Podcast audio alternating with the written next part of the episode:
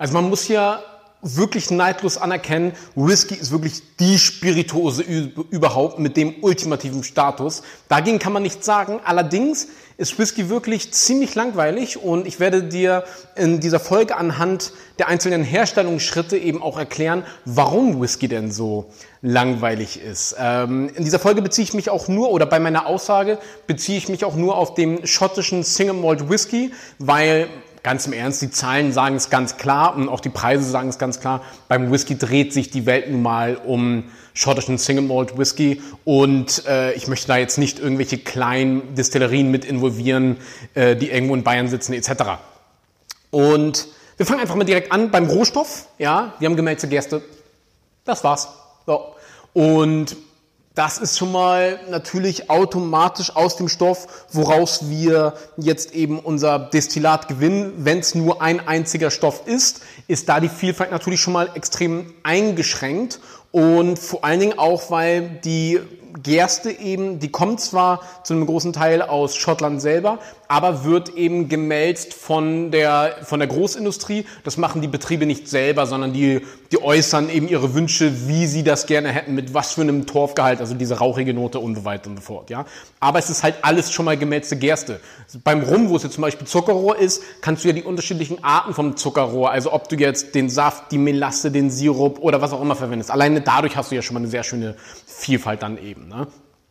Dann bei der Gärung einheitlicher Brei, ja, äh, kommt da alles dann eben rein, die, ich sag mal, die ausgekochte, das ausgekochte Gerstenmalz und wird dann zum Gären gebracht. Selbst was die Hefe eben angeht, da war die Whisky-Industrie bis vor ein paar Jahren noch gar nicht äh, hatte sie noch gar nicht so richtig auf dem Schirm. Es wurde einfach ganz normale, ich sage jetzt mal Reinzuchthefe gekauft und sehr einheitlich verwendet. Mittlerweile experimentieren da einige mit ihren eigenen Hefestämme etc.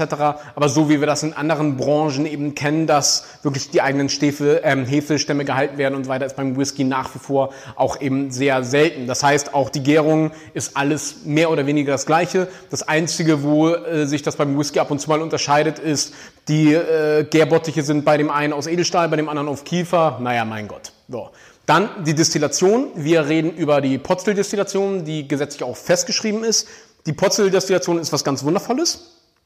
Aber es ist ausschließlich Potstill-Destillation und in der Regel zweimal. Du kannst aber auch zum Beispiel dreimal destillieren, das ist jetzt dir überlassen. Das äh, verändert natürlich ein bisschen den Charakter.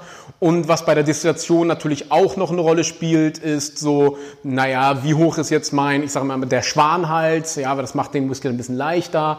Und umso gedrungener ist, macht den dann kräftiger, kantiger, aber ähm, tiefer okay, aber trotzdem ist auch ziemlich alles das Gleiche. Also du merkst, es ist dieser Einheitsbrei eben einfach, der bei der geschmacklichen Vielfalt dem Single Malt Whisky eben zu Verhängnis wird. Und dann sind wir bei der Lagerung. So, Lagerung in Schottland. Die Temperaturschwankungen sind ja nicht ganz so extrem. Es ist ja nicht so, dass wir im Sommer irgendwie 45 Grad haben und im Winter minus 20. Also das heißt, dieser Spielraum ist gar nicht mal so extrem. Es ist recht kalt, dadurch dauert die Lagerung natürlich auch sehr lange. Das ist jetzt nicht unbedingt ein Defizit. Und aber das Klima ist halt sehr ähnlich und dadurch, dass das Land natürlich auch ein sehr ähnliches Klima hat, auch für das Land Grundsätzlich gibt's da dann nicht so die großen Unterschiede. Die einen sind ein bisschen mehr in Meeresnähe, aber auch da ist dann auch ganz oft, dass es überschätzt wird, weil zum Beispiel Lagavulin, die eben auf Eiler liegen, der, da lagern keine Fässer, sondern die Fässer lagern dann wiederum auf dem Festland. Und da hatte ich zum Beispiel einmal mit jemandem so eine Diskussion, der meinte, bei Lagavulin schmeckt er so die salzige Note heraus, weil der Stoff ja, äh, weil die Distille da mit dem mit den Fässern eben am Meer liegt. Dann sage ich, du, leider ein bisschen doof, weil lagert eben nicht auf Eiler, sondern lagert auf dem Festland. Aber naja, und Holz, was das Holz angeht, wir haben so gut wie die ganze Zeit eben ehemalige Bourbonfässer. Gegen Bourbonfässer an sich ist nichts auszusetzen, aber äh, ist eben auch da der Einheitsbrei. Einige haben ein bisschen Sherryfässer, die anderen haben ein bisschen Portweinfässer. Ist jetzt schon alles sehr ziemlich das Gleiche. Ja, hier und da experimentieren mal ein paar Leute mit ein paar anderen Fässern, aber es ist alles so dieses einheitliche Bild und diese einheitliche Herangehensweise und so weiter. Und natürlich, wir reden hier über eine Riesenindustrie. Ja, also schottischer Whisky ist eine Industrie, das kannst du dir ja gar nicht vorstellen. Also selbst eine kleine Distillerie produziert aber Millionen Liter Reinalkohol im Jahr. Sehr also unfassbar die Mengen.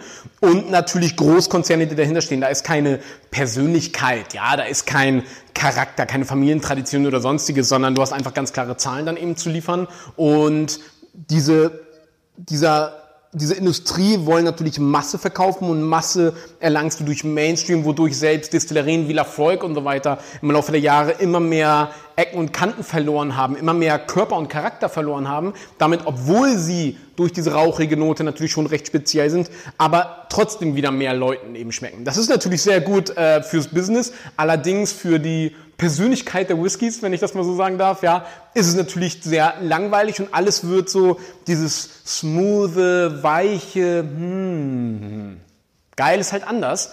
Und ähm, somit verschwimmt das auch alles mehr. Du hast ja jetzt schon an der Herstellung gemerkt, ist alles so das Gleiche, alle beziehen die Gerste von, von mehr oder weniger den gleichen Produzenten und so weiter, ist alles so das Gleiche und somit hast du auch keinen äh, Distilleriecharakter. Ja, was du einfach bei äh, Rum ist ja eben mein Paradebeispiel. Ähm, beim Rum kannst du dir wirklich teilweise die Länder rausschmecken, die, die Produzenten rausschmecken und so weiter. Das ist ja mega einfach, diese Vielfalt. Und beim Whisky ist das so gut wie unmöglich. Es gibt zwar immer diese, die ganz puristischen Distillerieliebhaber sagen, ja, das ist mein absoluter Liebling, den schmecke ich mal raus.